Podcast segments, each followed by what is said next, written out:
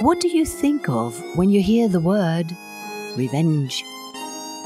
A tit for tat? Blood will have blood. A man who desires revenge should dig two graves. The best revenge is not to be like your enemy.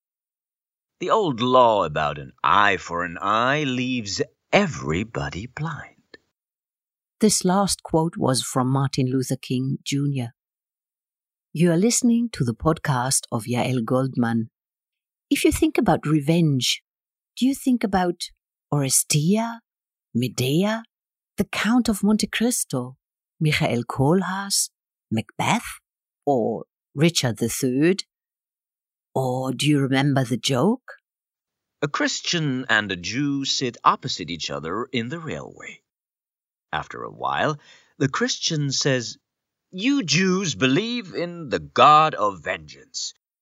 We Christians believe in the God of love. The Jew looks his neighbor in the eyes, nods, and says, True.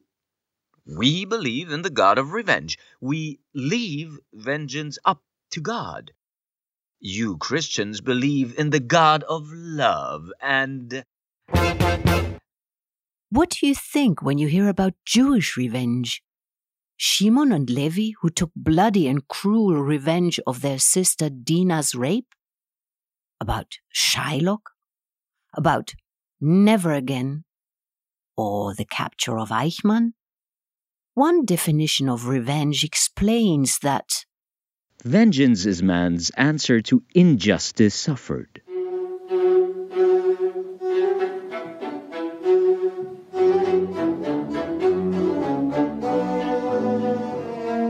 In Jewish history, one can find many stories about a helping and avenging hand in dire need, like the legend of the golem, for example. Notes, letters, wills, and diaries were hidden and buried in ghettos and camps to leave testimonies for the post war period. Zalman Gradowski, who was forced to work in the Sonderkommando in Auschwitz, wrote these words in moments of his greatest despair. Then you shall take revenge, world. Revenge on the murderers. Revenge! That's the only goal and the only purpose of my life. Jews threw letters out of the crowded deportation trains, crying out for revenge. Before their killing, Jews wrote with their own blood on the walls of the buildings they were cooped up. Jewish soldiers of the Red Army, like Ilya Ehrenburg, called for vengeance or wrote songs of revenge after finding out what had happened to their people. I spoke to Sebastian Schirrmeister, whose recent research is on Jewish revenge fantasies in post Shoah Jewish writing.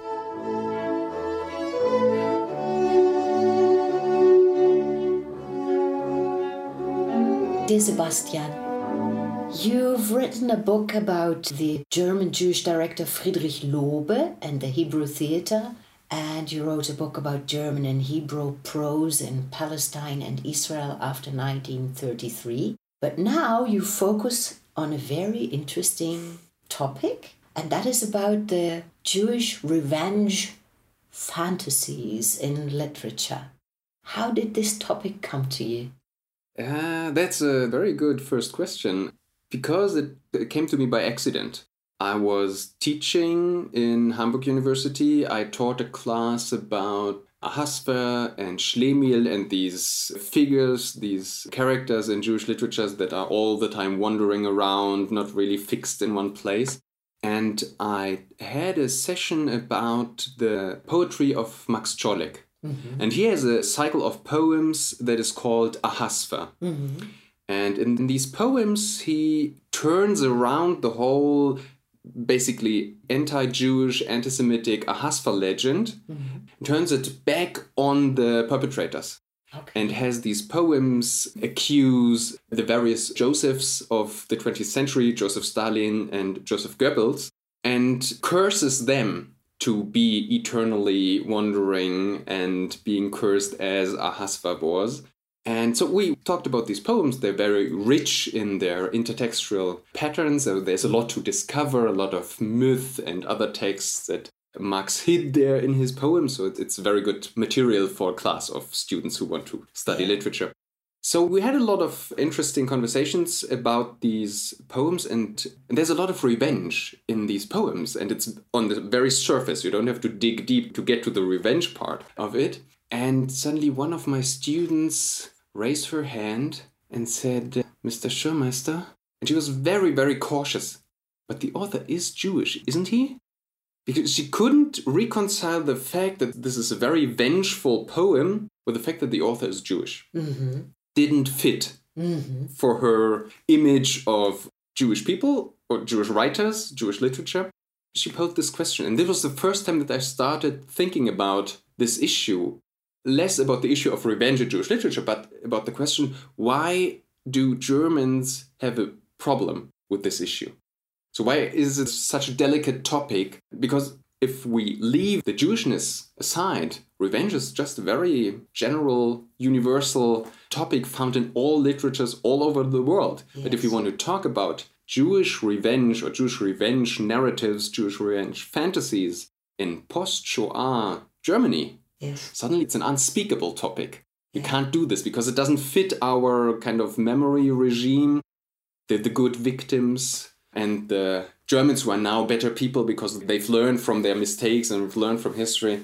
So this was like the initial encounter with this German uneasiness towards the topic. And then at that point, I was looking for a topic for my postdoctoral project. And I thought, well, that's interesting. Certainly, someone already wrote about that. Someone already researched this. And, and?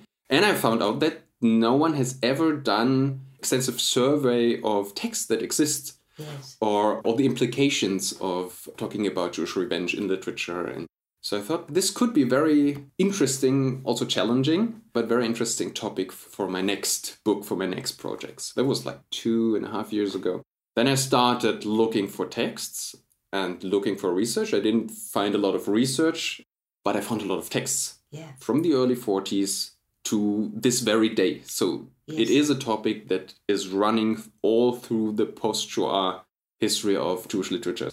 Maybe I should have started with a different question. What do you think of when you hear the word revenge or vengeance?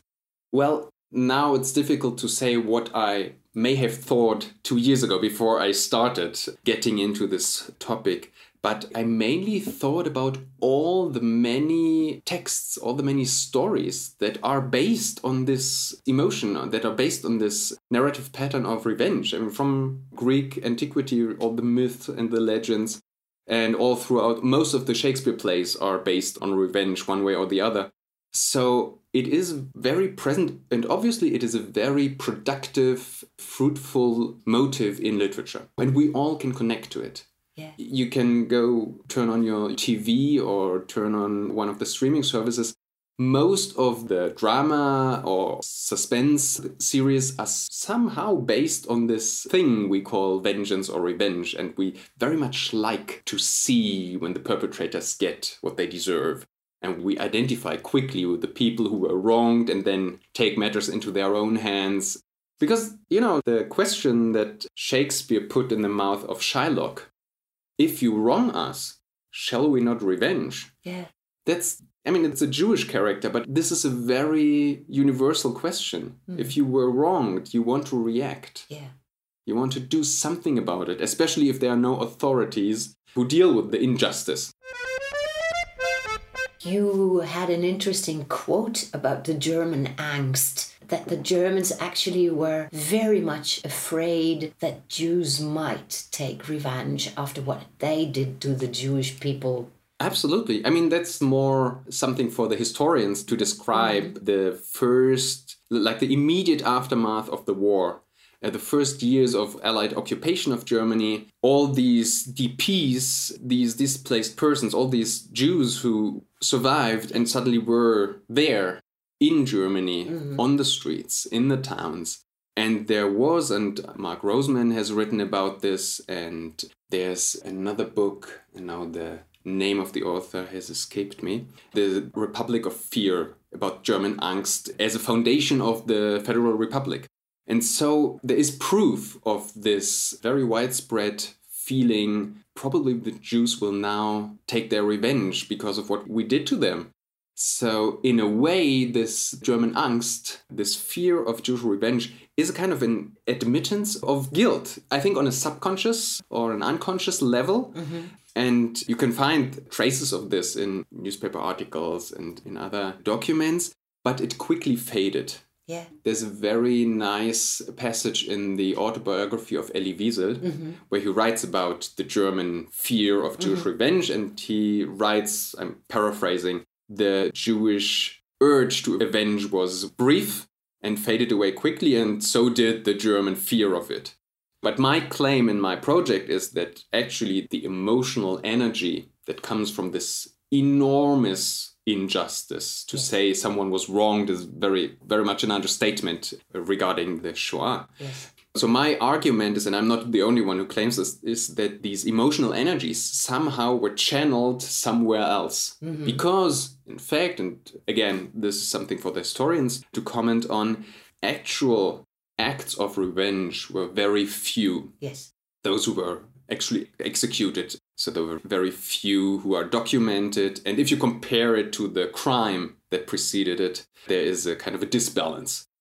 So all this injustice and this feeling of injustice had to go somewhere. Mm-hmm. And my claim is, and I found sufficient proof of it, my claim is that a lot of it, maybe most of it, went into literature and art. Mm-hmm. People started to write, even in the early 40s. Yes. People started to write in the ghettos, yes. as well as in Palestine. Yeah. People started to write poems about revenge. There's Nathan Alterman wrote, I think it's one of the the earliest in 1941, Tfilat Nakam, mm-hmm. very strongly worded poem about revenge.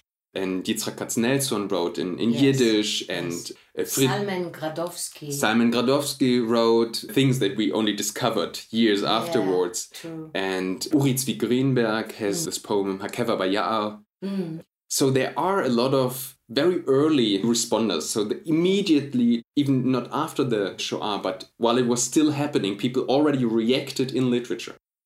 Yes, and I heard from one who actually said that in the Warsaw ghetto, he didn't know one Jew who wasn't full of revenge. Yeah, you can see it in the diaries of Rochel Auerbach, for example. She writes about these feelings and others who were in the resistance in the Warsaw Ghetto. And so this was very common. But then there's a next step once this whole business was over mm. and you started to know about the dimensions, about the enormous dimensions of this crime against humanity.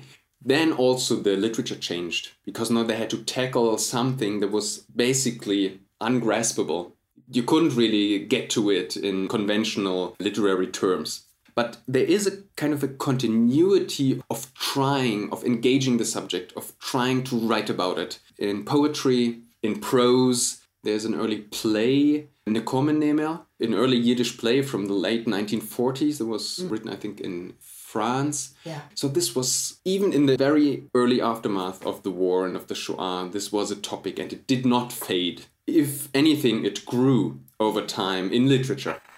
Woje darf man tun mit die Deutschen? Asa Frage hat mir gestellt einmal schon hier Mensch. Und dafke von die, was um sich stark übergenommen mit dem Proben. Wenn man soll uns fragen, hat morgen fragt man uns, sie soll man sie alle ausschießen, alle einsetzen in Tfise? A bissl zu a größer Tfise wollt ausgekommen zu machen in same Herz von Europa hat sich gewitzelt mit Galliener Mensch. Und ich gedenk, was es hat gesagt der Palaitionist Nossen Buchsbäum, wenn ich ob ihm noch seiner Rüberkommen von Lemberg gesehen in der Warschewer Meline auf der Arischer sei. Ein Sach ob mir versehen, hat er gesagt, als die Deutschen sind ein Tag auf eine andere Rasse, eine Rasse von Mörder. Man darf euch schießen 40 Millionen Deutschen, demolt wird sein Scholem auf der Welt. Er hat nicht gekonnt vergessen das Bild, was er hat gesehen in Lemberg, der Schatz der Liquidatie von der jüdischen Intelligenz im Januar 1943. Wie er so etliche Deutschen sind gestanden und schon lang gearbeitet mit Revolvern, geschossen Ponem el Ponem, reingeguckt in die Augen von die Corbones und dabei gekeiter Butterbrot mit Schinke, vertrunken mit a Gläsel Bier. Nicht der Reus von der Woche dicker Stimmung, ruhiger geton das Serike, wie Katzowim, wo sporen sich in Jatke beim Hacken Fleisch. Nicht löschen die Oivens. Nie Gaschid Spiezu, hat geschriebener Geratewetter von Auschwitz im ersten Jahr nach der Befreiung in einem Artikel. Er hat vorgelegt, man soll losen Atelgaskammern und Krematories und die zum Tod vermischbete deutsche Verbrecher umbringen mit die Machschirim, was sie haben allein ausgetracht. Nekome haben geschrien in ihre letzten Minuten die Iden, was sind gegangen zum Tod. Nekome haben Tage ein bisschen genommen die, was haben gekonnt. Iden in Armeen, Partisaner. Im Jahr 1947 habe ich verfasst eine Wendung, was ich habe Idee hat zu schicken zum polnischen Gericht. Ich habe vorgelegt, man soll dem General Stroop, dem Unterdrücker von jüdischen Aufstand in Warschau, aufhängen noch einen Prozess auf die Hoves von Ghetto, wo er hat es allein zusammen mit Menschen verbrennt.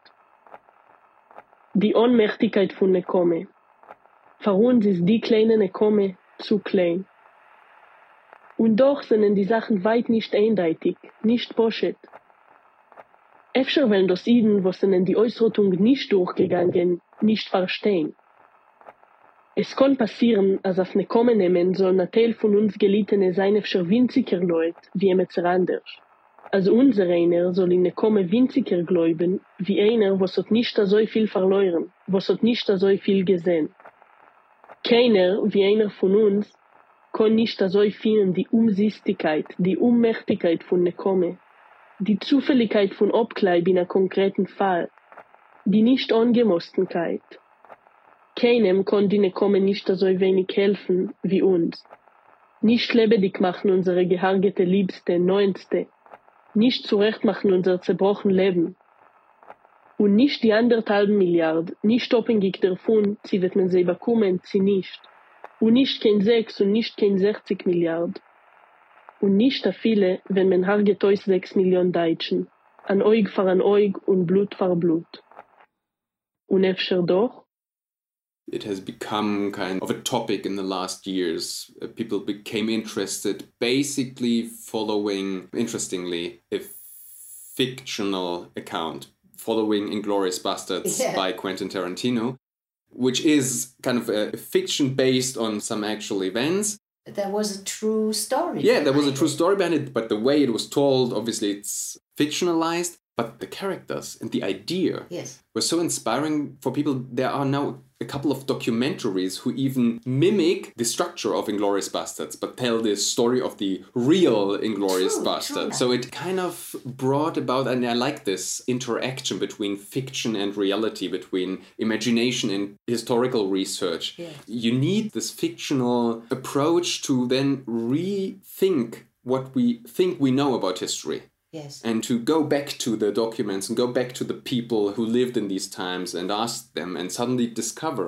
all kinds of very interesting stories that have never been told before because no one wanted to hear and we here we go back to what we talked about in the beginning about the uneasiness Yes. no one wanted to hear these stories Yeah. and there were incidents in especially in Germany when books about Jewish revenge were published or were meant to be published in the 90s that there was a lot of resistance towards it. Even though they were researched well and they were all based on facts, no one wanted to hear this. So the German audience likes the topic of revenge, but it shouldn't be Jewish revenge? No, I think if it's, you know, just revenge, Yeah. or if it's extremely fictionalized Jewish revenge. I don't remember anyone protesting in front of the movie theaters when it's one of the X Men movies that is all about Magneto, who is a Shoah survivor. And the whole movie is a big revenge story. And no one had a problem with it because it was kind of a fantasy movie. Ah. But still, it is based on historical constellations and it asks all the relevant questions. What do you do when this Nazi doctor killed your mom in front of you? So what do you do afterwards? And then he goes to South America and tries to get his revenge. The whole movie is about this. Actually, it's a reflection about this expression paying back in the same coin. Yeah. Because he eventually he kills him with the same coin. But you know, it's fantasy. It's fiction, so it didn't really bother anyone. But it is a movie about Jewish revenge, very much and in very extreme ways. Yeah. The moment you touch upon history or what we think we know about history, then it starts to get difficult in Germany at least. Then it starts to get problematic because then we have to rethink and reconsider what we tell ourselves about our past, about our identity, about German Jewish relations, this whole complex thing that we thought we settled, you know, by reconciliation and paying a lot of money, and then you know now it's done, and we are good. It's we are good. also relative how much money was paid and how much money was taken, right? That's true. There are very nice passages in Dan Ben Amotz's novel Lizkor Velishkoach, to mm. remember to forget, where he starts making these calculations. Well, how much is one day of suffering in the concentration camp compared to one death? So, how much worth is one life? And uh, what do I now, as a descendant, what can I buy from it? So, he makes all these comparisons to show how ridiculous the logic of reparations is in this specific case, where it's about human life, human suffering. You just put a number on it and you have to fill out a thousand forms to get your money. Maybe you'll Yeah, get it. yeah. If I mean- you deserve it, yes. So, what happened actually to those books in the 90s? Well, there's one book by John Sack. In English, it's called An Eye for an an Eye. Eye for an Eye, right? Yeah. And it was supposed to be published in German translation, and they already started printing it. And then there was a big uproar and a big discussion. The book was termed anti Semitic, even though the author is himself Jewish. there was a huge discussion about it, and the publisher pulled it back wow. and they destroyed all the copies. And then it afterwards was published with another publisher, but it was very symbolic that you said, no, we can't have this. We can't have this here in Germany. And there's another book from the early 2000s about Nakam, about Abba Kovner, Yes. and his group and the attempt to poison the drinking water. And this book, to German journalists who did the research, was met with a lot of resistance and difficulties. So they had to change the names of some of the protagonists because they were still afraid of, you know, a legal prosecution in Germany. During the last 20 or 30 years, things have changed. We talk about it, we can talk about it in a different way, mainly because all the people who actually lived to see these times have passed away. And So- also those who were Avengers, they Yeah. are not alive anymore. Yeah. So now, exactly about Nakam, about this group, we have the movie Plan A, the mm-hmm. German Israeli co production. And Dina Porat had her book out, Vengeance and Retribution Are Mine, which is also about Nakam, about mm-hmm. this group. Yeah, I haven't had a chance to read the book. She's a historian, so Yes. this is historic research. And the movie, I think she was even involved somehow Yes. as an advisor Plan A to is the. based on her book. the movie then goes in a different direction, like fictionalizing and reworking this whole story. hmm But obviously, it now has an audience. And if you compare the career of this book, uh, I think in Hebrew it was published a couple of years ago, but the German translation. 2019, right? Yeah, maybe. The German translation was published only this year in summer, and it got a forward by Michael Brenner, and you know, and it was published in a respected German publishing house. I haven't heard about any debate or discussion about whether or not this is appropriate to publish. Um, so we are in a different place right now in terms of the discourse. The, the historical aspect is less what interests me. What I'm interested in is the way these stories, like Nakam and Abba Kovner, also the Jewish Brigade, and their acts of vengeance in Italy and Austria and Yeah, southern Germany, how this inspired people to write literature and to, you know, let their imagination run wild based on these few historical incidents, then take off and think about and imagine what else could have been done or should have been done. Have to admit that it makes me pretty sick what I experienced with my children when they went to the kibbutz in the south of Israel. And the children were taught that all the other Jews went to the gas chambers like sheep to the slaughterhouse and they didn't do anything, just Mordechai Anielewicz did. And I was so angry because it was so wrong it's not the only possibility to take revenge Mm-hmm. because I think that giving your piece of bread to your little child or going on the train with your parents because you don't want to leave them alone or writing about what's going on, this is also some kind of opposition to this. These little acts of defiance that you don't go along with, that Yes. were not documented. That's the interesting thing about revenge, that it can take so many forms. There are so many ways. I mean, we usually associate it with violence Yes. and with extreme violence. That's just one of many possible forms and manifestations of revenge. I like this term, the little revenge or the mm-hmm. small revenge, because it pops up repeatedly in literature too. Mm-hmm. So even writing is sometimes considered uh, Yes. like my small revenge.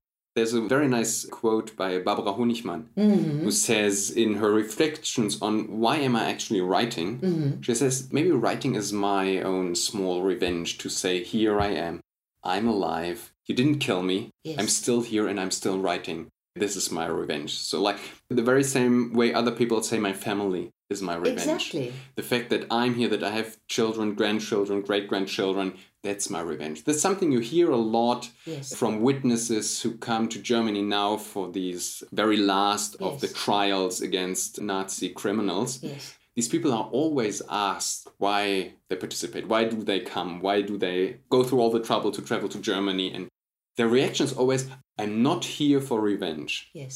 I'm here for justice. And then they say, my revenge is my family, my revenge is my survival. Yes. So there are many, many different possible forms of revenge. And my argument is writing Yes. is one of the best forms of revenge. I would modify this very common, very well known saying about revenge. Revenge is a dish best served cold. I would say revenge is a dish best served in writing. Because in, nice. in writing, you have all the options, you have all the possibilities. You can have philosophical, theological reflections on revenge, what it means, what are the implications, what are our options in acting as humans. Mm-hmm. Also, based on different levels of religiosity. If you believe in God, you have a different problem with revenge Yes. compared to someone who's completely secular. And all these other options, you can just tell a revenge fantasy. You can just, you know, Yeah, you can kill everything can no kill blood will everyone. Be spilled, right? Yeah, no one gets hurt. Yes. no actual people were hurt in the process of writing this novel. so then you can deal with these emotions and with these feelings that are absolutely justified and legitimate also in the second and in the third and in the fourth generations Yes. because these feelings really they are handed down from one generation to the next consciously unconsciously by stories within the family but also by silence Yes. by not talking Yes. about certain things Yes, true. and then you still have this uneasiness. I recently talked with the German Jewish author Channah Trzebiner, Mm-hmm. who wrote a book about being the grandchild of survivors. Yes. And there are passages, and there's a whole chapter about this. All these feelings were there, feelings that she inherited from her grandparents and now doesn't know how to deal with them. And so what she did was write the book. Yes. This is also kind of therapeutic, and Yeah. but it also is it's a point where we can meet. I would mm-hmm. say this is you know on the level of literature and of text and of stories. Whatever your own position, family wise or individually, is towards history and towards the Shoah, towards being German, towards being Jewish, we can all meet and talk about a literary text Yes. and we can meet on this level of emotions because we all understand how revenge works. We know this. Of course, we have different experiences, and, and you can't convey the experience of being the grandchild of Holocaust survivors to someone who is not. Yes. You can still try, you can still talk about it, but you can never really get it across. But you can have someone listen to it. Mm-hmm. And you can kind of get closer to each other without getting to reconciliation or mm-hmm. these ideas of that we can eventually get over it. Because there's no getting over it. The wound is no. there and the wound is open, but yes. we still have to talk about it, even though we know we can't completely heal it that vengeance is what God would will were there a God, and so they'd kill.